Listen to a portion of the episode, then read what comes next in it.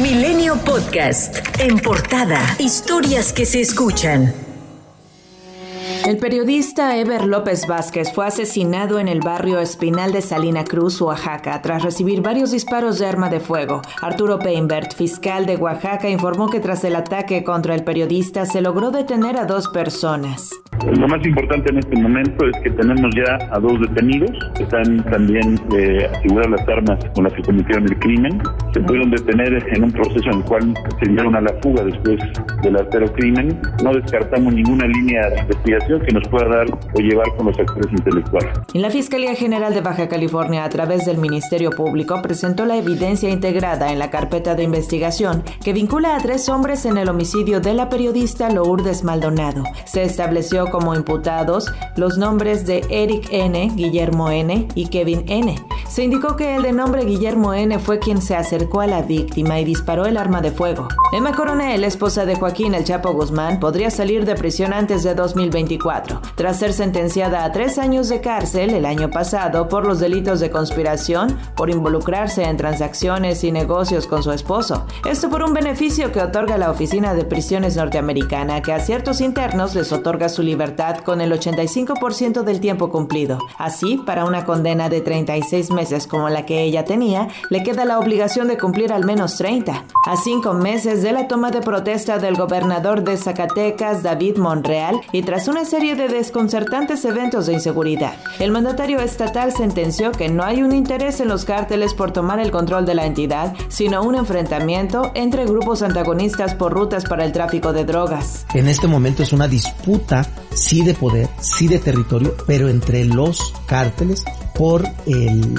control de droga, por el control de rutas, por el trasiego, eh, por este comportamiento de delito. Bueno, en lo que han arrojado las carpetas de investigación y lo que han arrojado los propios medios a través de la red, ya ves que ahora se han hecho expertos en la comunicación, hablan de dos grandes cárteles, que es el, el del Golfo y del Jalisco. El fiscal de Coahuila, Gerardo Márquez Guevara, informó que siguen las acciones coordinadas con las autoridades de Nuevo León, Tamaulipas y San Luis Potosí para dar con el paradero del exdiputado Pedro César Carrizales Becerra, el Mijis. Indicó que aún no se tiene un móvil concreto que conduzca a la desaparición.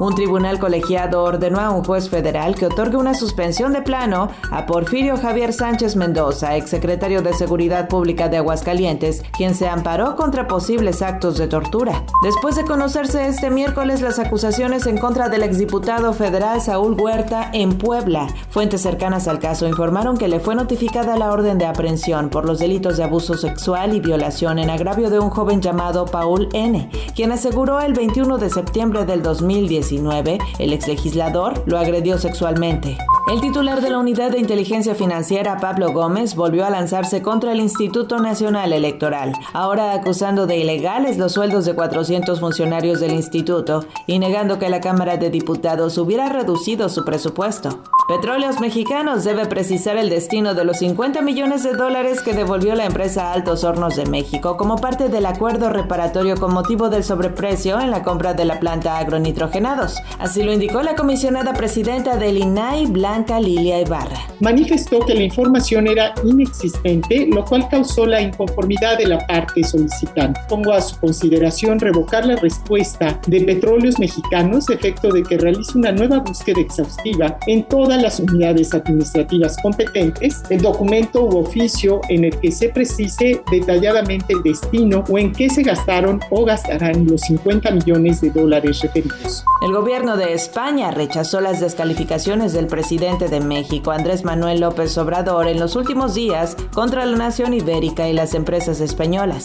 En un comunicado detallaron que ambos países son socios estratégicos y están unidos por lazos humanos, culturales, históricos, lingüísticos y económicos. Precisamente el presidente López Obrador reiteró que la pausa es por el bien de los pueblos de ambas naciones. No hablé de ruptura, no.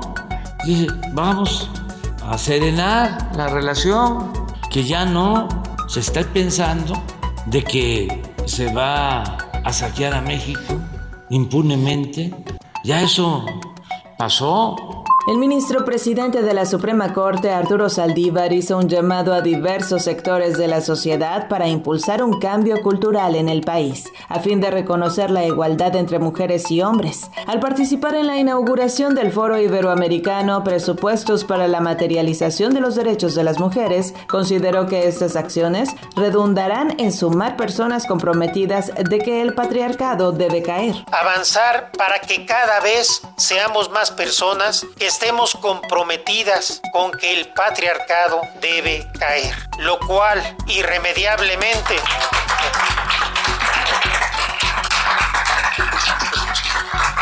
lo cual irremediablemente sucederá. El patriarcado debe caer y caerá.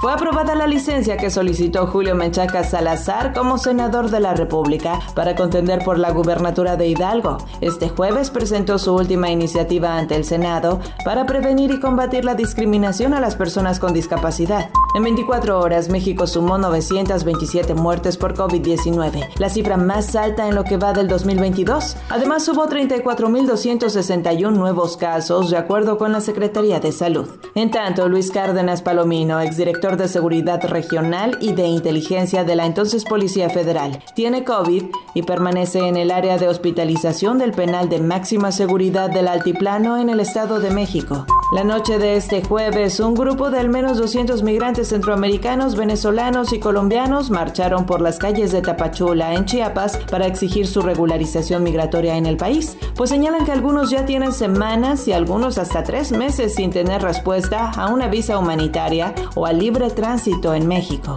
El Banco de México elevó su tasa de interés de referencia en 50 puntos base a 6% ante el alza de la inflación. Esta es la primera decisión de política monetaria en 2020 y con Victoria Rodríguez Ceja al frente de la Junta de Gobierno.